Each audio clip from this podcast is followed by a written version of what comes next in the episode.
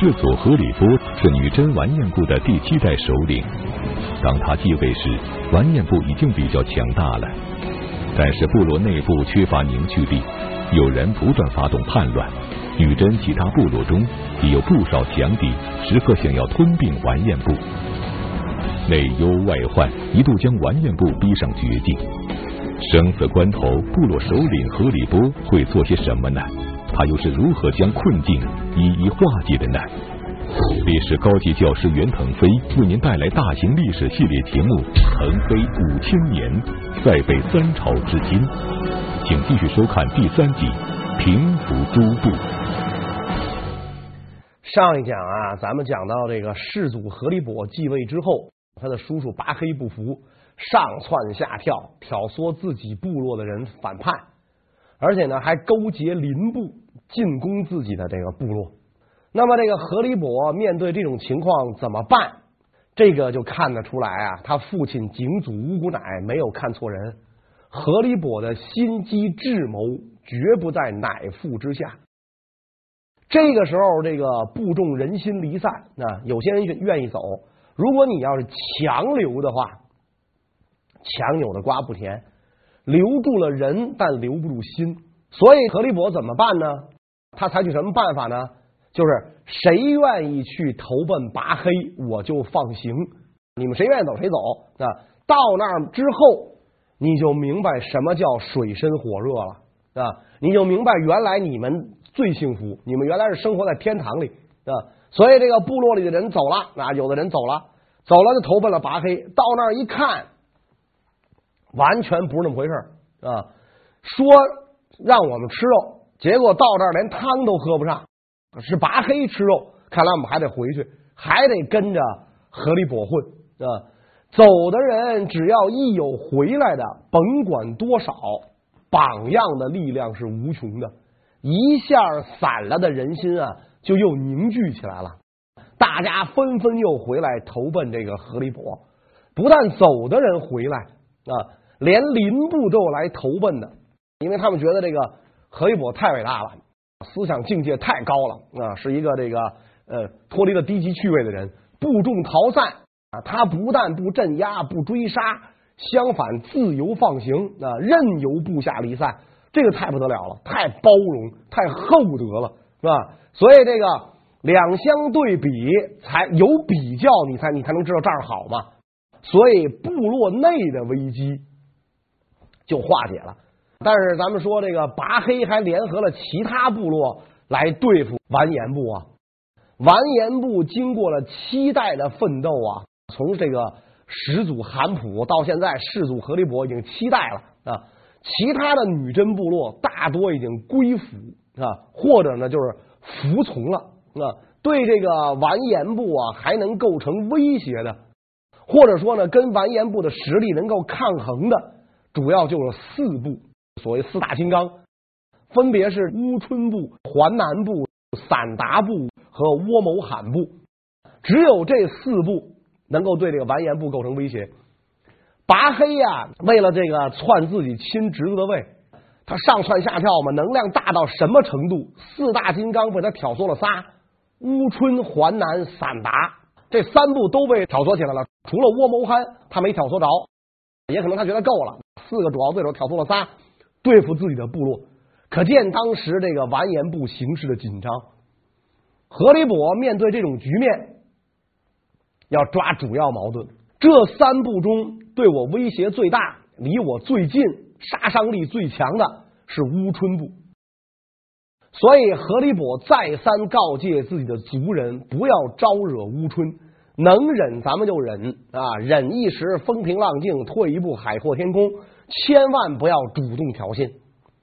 有一次呢，族人呢跟乌春部啊做买卖，买了九十副盔甲，这是公平买卖，不是强买强卖，两厢情愿的事儿啊。但是乌春以此为借口要攻打完颜部，这就乌春就是鸡蛋里挑骨头，这个没事找茬儿。盔甲又不是我偷的，不是我抢的，是我买的啊，这个。但是乌春就说啊，你你弄走了我九十副盔甲，我要打你啊！何里伯呢，就命自己的手下把九十副盔甲给人送回去，甭管拿什么换来的，那那会儿应该不是用钱，女真还没有货币，就是以物易物，甭管用什么东西换的，咱把盔甲给人家送回去啊，这这口气咱忍了，咱还赔礼道歉，对不起，不该跟您这儿换盔甲啊。乌春部一时找不到攻打完颜部的借口啊，拔黑上窜下跳了这么多年，折腾这么半天，一瞅，好不容易被他忽悠走的部众都回来了，他挑唆那三部出兵，那三部没有找到借口，拔黑也觉得没劲儿了啊，丧眉耷拉眼的就退出了历史舞台啊，所以完颜部部众的凝聚力、向心力就更加强化。更加紧密的团结在以世祖何里卜为首的这个领导集体周围，是吧？那就更加这个这个强大起来了。世祖何里波用智慧战胜了叔叔拔黑，获得了部族的信任。但是被拔黑挑唆起来的乌春、环南、散达三部却迫不及待的想要吞并完颜部，于是毫无借口的向完颜部发动了进攻。面对强敌，何里波有什么退避之策？刚刚团结起来的完颜部又能否脱困呢？这三部是兵分两路，乌春部从北边进攻，淮南散达从南边进攻，完颜部两面受敌。在这种情况下，何里波决定分兵抵御，他就跟自己的这个四弟泼辣叔讲说：“你呀、”去这个淮南和散达部游说，淮南散达是受了乌春的挑唆才打咱们的，跟咱们并没有仇。泼辣叔就奉命去了游说二部，果然游说不成，两下只好开战。一开战，泼辣叔打败了啊！淮南散达的联军从南方就攻入了完颜氏的地盘啊！在这时候，老天爷帮忙了。本来是完颜部面临着两线作战的危局，南线已经告急了。在这个时候，北线乌春部行军阻于大雨。史书记载啊，说大雨累昼夜，冰丝覆地，下的那种冻雨，落地就结冰。大雨昼夜不停，然后冰丝覆地。在这种情况下，乌春部无法行军。乘兴而来，败兴而归，悻悻然退兵了啊！乌春部首领也没没有想到这一点嘛，仰天长叹，看来是完颜部命不该绝呀！啊，一个多好的北南合兵、两路夹攻的机会，结果只能眼瞅着白白的放弃，没辙了啊！何里伯是长出了一口气啊，一擦冷汗，哎呀，好险呐！北边的敌人自己退了，那么就该对付南边的敌人了。啊，何里伯知道自己的四弟泼辣叔战败，怎么办？如果我赶往战场救援，远水不解近渴，缓不济急啊！咱们这个时候看出来啊，连文字都没有的女真人，在战场上发挥出来的这个战术水平，深合兵法啊！这打仗啊，都是无师自通的。不是谁教的啊？你说的我我上军校学学是学不会的啊！战场是你最好的老师啊！所以他用什么招来退这个两步兵呢？围魏救赵。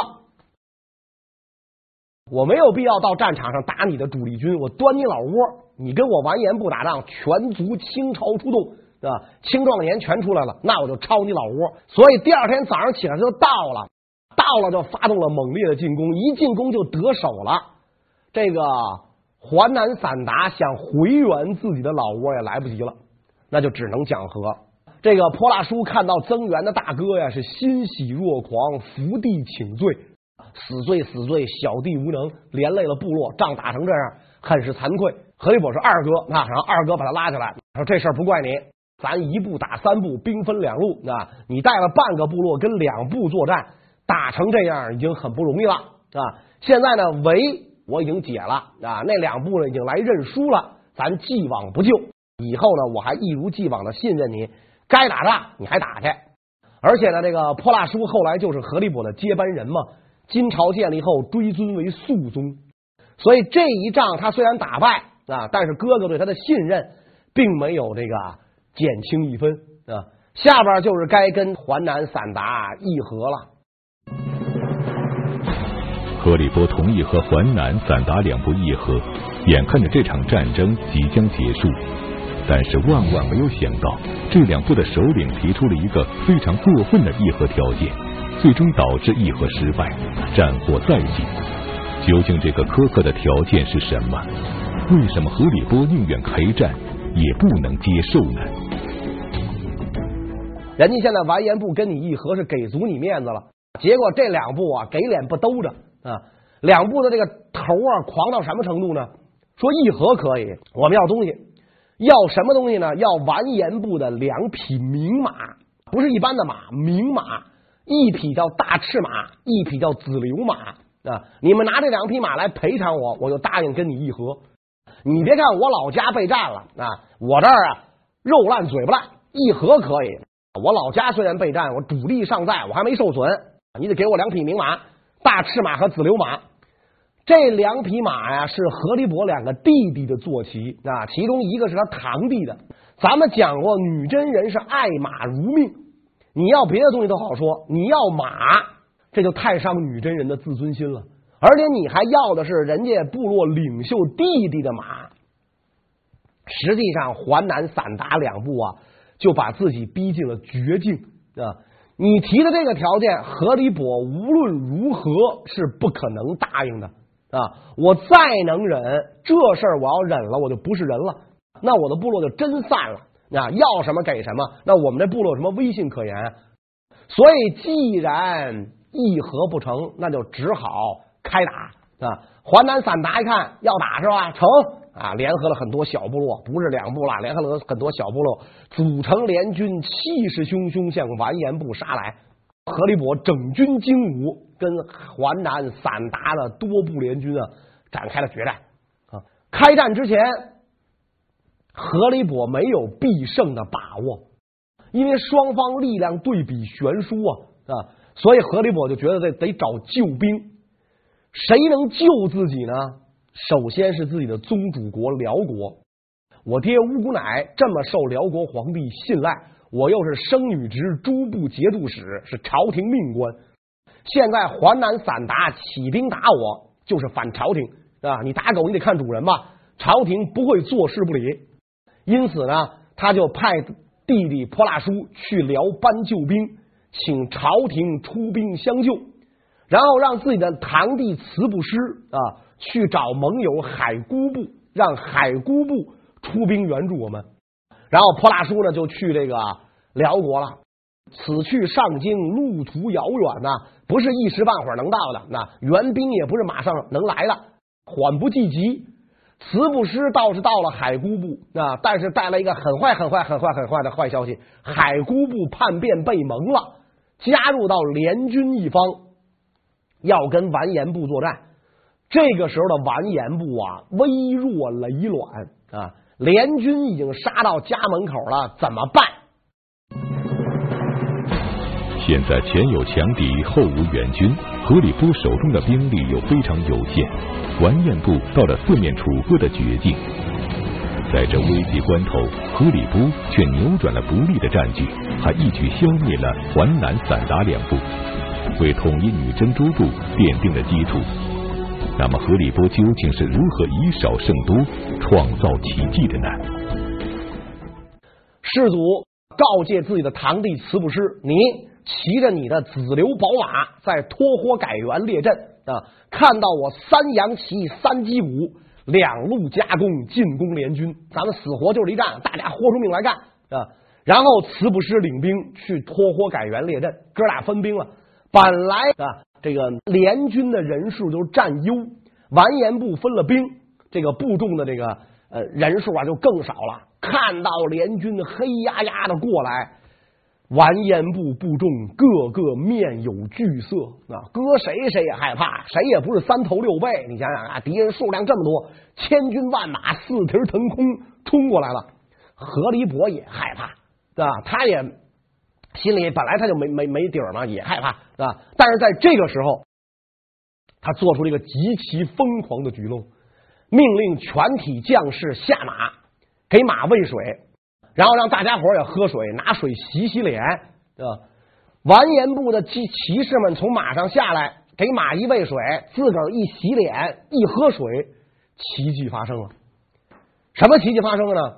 就大家的心呢平静下来了啊！马喝了水，马也冷静下来了啊！按说马是应该不害怕的，但是看到那个对方人数，马也知道是要打仗，这这这不是散步去是吧？所以大家这一冷静，畏惧心一去，争强好胜的心就上来了。啊！我是完颜部响当当铁骨男儿，就你们这帮乌合之众根本不是我的对手。我们列祖列宗期待在这儿经营，别看我们人数少，你们人数多，但是呢，我们肯定能战胜你们。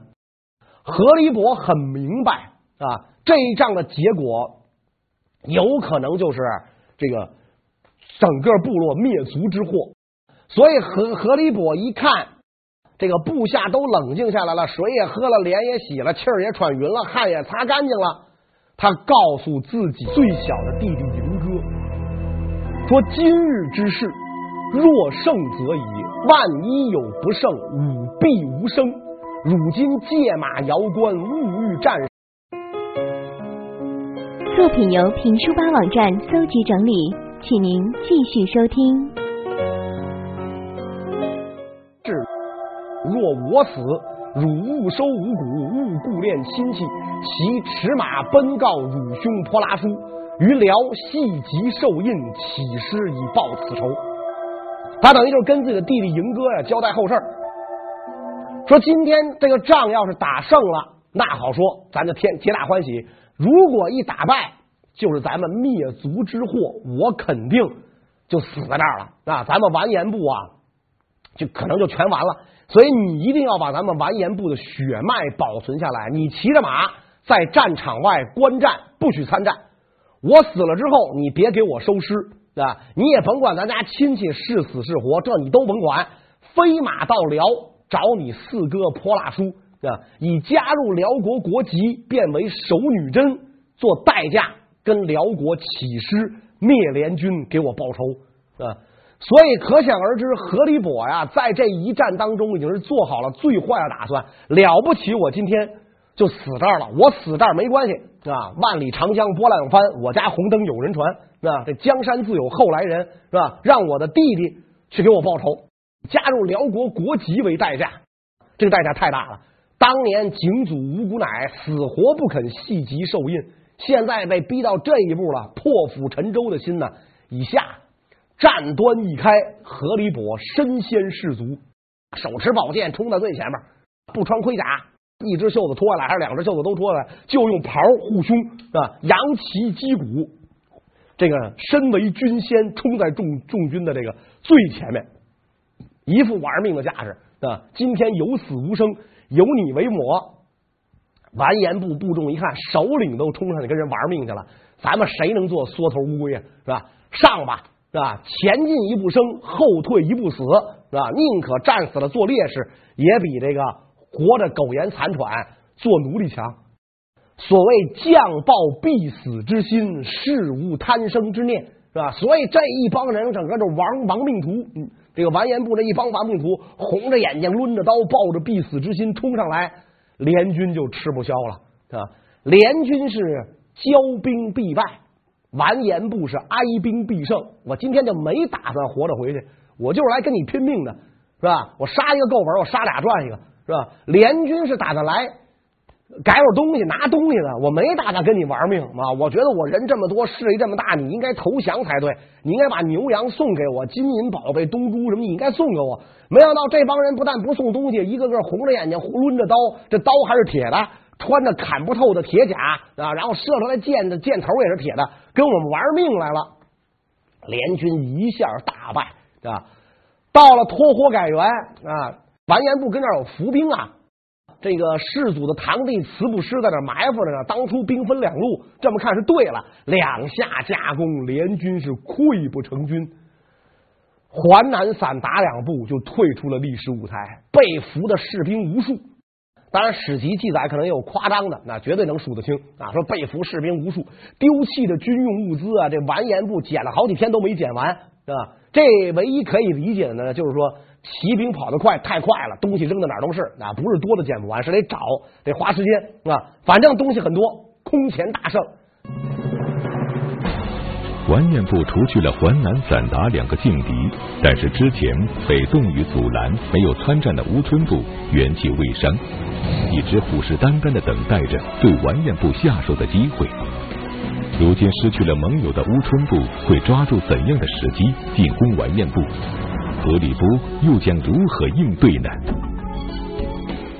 现在一下乌春部俩盟友都没都没了，怎么办呢？他就要找借口了啊！找了个什么借口呢？当时有一个小部落叫沃勒部，这个沃勒部啊，在乌古乃时期曾经慑于乌古乃的威名归降了啊！等乌古乃一死，沃勒部就后悔了啊！我当初投降啊，这是一念之差啊！乌古乃他使用强权诈术，他连宗主国都能忽悠，我不得不降。现在乌古乃一死，他觉得自己该扬眉吐气了，所以沃勒部就想脱离完颜部啊。正好有一次，沃勒部首领家中失火，莫名其妙的火着了啊。他不问青红皂白啊，就说是林部干的啊，是起兵攻打林部啊。这个林部呢，就向完颜部求援，何立跛就出面调停。何立跛一调停，沃勒部想攻打林部没能成功。沃勒部首领更是对完颜部怀恨在心啊！当初你爹吞并了我，我就够生气了。现在我谋求独立，啊，我要壮大自己的力量，打自己的邻居小部落。你何立跛狗拿耗子多管闲事，你管着吗？啊！所以沃勒部对这个完颜部在特别不满，想造反的时候，就是就是还是那句话，正像瞌睡那种人送枕头来了。乌春部找上门来了啊！乌春部说：“咱哥俩一块干，把完颜部给灭了啊！你原来臣服于他。”现在你灭了他，让他跪在你面前，你尝尝这是什么滋味？一下就把沃勒部首领鼓动的也是热血沸腾啊！太好了，早就盼着这一天呢啊！早也盼，晚也盼，望穿双眼是吧？于是这个乌春沃勒组成联军就进攻完颜啊！完颜部对付乌春呐、可以讲是手到擒来。当年那么大规模一场血战，我都应付下来。现在你就剩你乌春单奔一个啊，联合一个这个稀泥和不上墙的这么一个小部落，你敢兴兵犯境，绝对没有好下场啊！所以这一次，何立跛派自己的弟弟，当年打过败仗的泼辣叔出兵，你试一试去，给你一个立功、扬名立万的机会啊！你将来还能继承我的这个。首领位置啊，所以你得在族人面前扬眉吐气嘛。泼辣叔这一次果然不负众望啊，大败乌春，而且活捉了叛变的沃勒部领袖。吞并了乌春部后，完颜部在女真诸部中的霸主地位已经基本确立了。然而，格里波并没有丝毫的松懈，因为在他眼前还有一个拥有强大实力的部落没有归附，那就是四大金刚中仅剩的。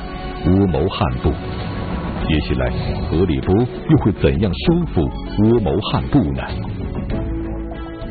乌谋汉部这个时候啊，在劫难逃啊啊！他要是主动伸头，那完颜部就伸刀子。所以这个倭谋汉害怕了，就去找辽国，请求辽国居间调停。辽国不愿意管这事儿，他就想把这个女真事务完全委托给。完颜部啊，所以呢，辽国一看这个倭谋汗求到他了，就来了个使者那，三心二意的跟何立伯呀说了这么几句，何立伯也虚与委蛇的应付了一番啊，这回根本就不给老大面子了啊。辽国的使臣本来也没打算真心管这事儿啊，你倭谋汗既然求到我了，我不做个姿态也不合适。但是既然何立跛不给面子，那我也没辙，我总不能为了你去打完颜部吧。是吧？所以辽国使臣就走了。辽使一走，倭谋汗一看自己孤掌难鸣，原来四大金刚现在就剩自个儿一个了，咋办？只剩下一条路了，举双手投降，就归降了完颜部啊。也就是说，女真诸部当中对完颜部构成威胁的四大金刚，在世祖何立跛时代全都被收拾干净了啊。收降了这个倭谋汗部之后，世祖回师，途中染病，也许是常年鞍马劳顿，征伐过于消耗体力，加上天气变化的原因，身染重病。回到自己的老家呀，就已经奄奄一息了啊！眼瞅着只有进气儿没有出气儿啊，要要要要完了，所以他妻子哇哇哭，在那痛哭啊！世祖在弥留之际睁开了双眼啊，可能是回光返照啊，就跟自己媳妇说：“哎，说你别哭了，再过一年啊，咱俩就见面了啊！”世祖媳妇一听就傻了，啥啥意思是吧？再过一年咱俩见面了，你还阳的可能性似乎不大。啊，那也就是说我顶多再活一年，世祖媳妇立刻就不哭了。这叫什么事儿啊？你说你死就死你的呗，我跟这哇哇哭，我难受，你还咒我。再过一年咱俩见面了，世祖媳妇不哭了，是吧？然后这个这个和李跛四弟泼辣叔是接班人嘛，是吧？所以这个泼辣叔就问和李跛啊，说大哥，这二哥，万一您那个 over 了之后，这咱部落的事咋办呢？是吧？和李跛就跟四弟说：“哎，说这事儿你也甭操心了，你再过三年跟我见面啊，把这泼辣叔啊给说的是哭笑不得啊！您您您可真幽默，马上您就要咽气儿了，还有闲心跟我开这玩笑是吧？你是能掐会算是怎么着？结果一年以后，何立伯的妻子去世，三年以后，泼辣叔去世啊。所以说呀，这个世祖临终的时候就已经能够预测到后来的事儿。”啊，预测到后来的事儿啊。这个世祖去世，泼辣叔继承了他的节度使的职位。后来庙号肃宗，在位三年，在自己二哥的惊人的预言下，顺利的去世了。所以史籍对这个世祖和李跛是这样记载：世祖天性严重，有志识，一见必识，赞闻不忘。这个人呐、天性敏达聪颖。智慧很高，什么东西他一看就就认得。你偶尔跟他说一件事儿，他只要听过这件事儿，他就不会忘。说宁寒不缩力，动止不回顾，每战未尝披甲，先以梦兆后其胜负。打仗不穿甲，先做梦，一做梦他就能梦到这一仗是赢还是输。只要他梦到这仗赢，准赢。啊，要是梦到输，不知道闹不清楚，这这仗还打不打了？啊，反正他梦里的事儿都是，因为梦里事都是反的。那也许他梦见赢是输，梦见输是赢，这咱这咱就不知道。反正就是说他梦的特别准啊，每战都不穿甲，先做梦，以梦来决定胜负。席位之初，内外溃叛，地交为寇，世祖乃因败为攻，变弱为强。既破淮南散达乌春窝谋酣，基业自此大矣。他继位之初面临那么一种内忧外患的局面，但是世祖胜不骄，败不馁，愈挫愈奋，屡败屡起，把四大金刚啊全给收拾了，基业自此大矣啊！也就是说，这个女真人啊。这个完颜部到了世祖和李跛这一代，就第七代建国兴邦的基业就已经定下来了啊！世祖去世，肃宗继位，三年后顺利去世。那么肃宗去世之后，谁继承了女真领袖的职位？他又干了哪些事情？这个问题呢？下一讲再讲。谢谢大家。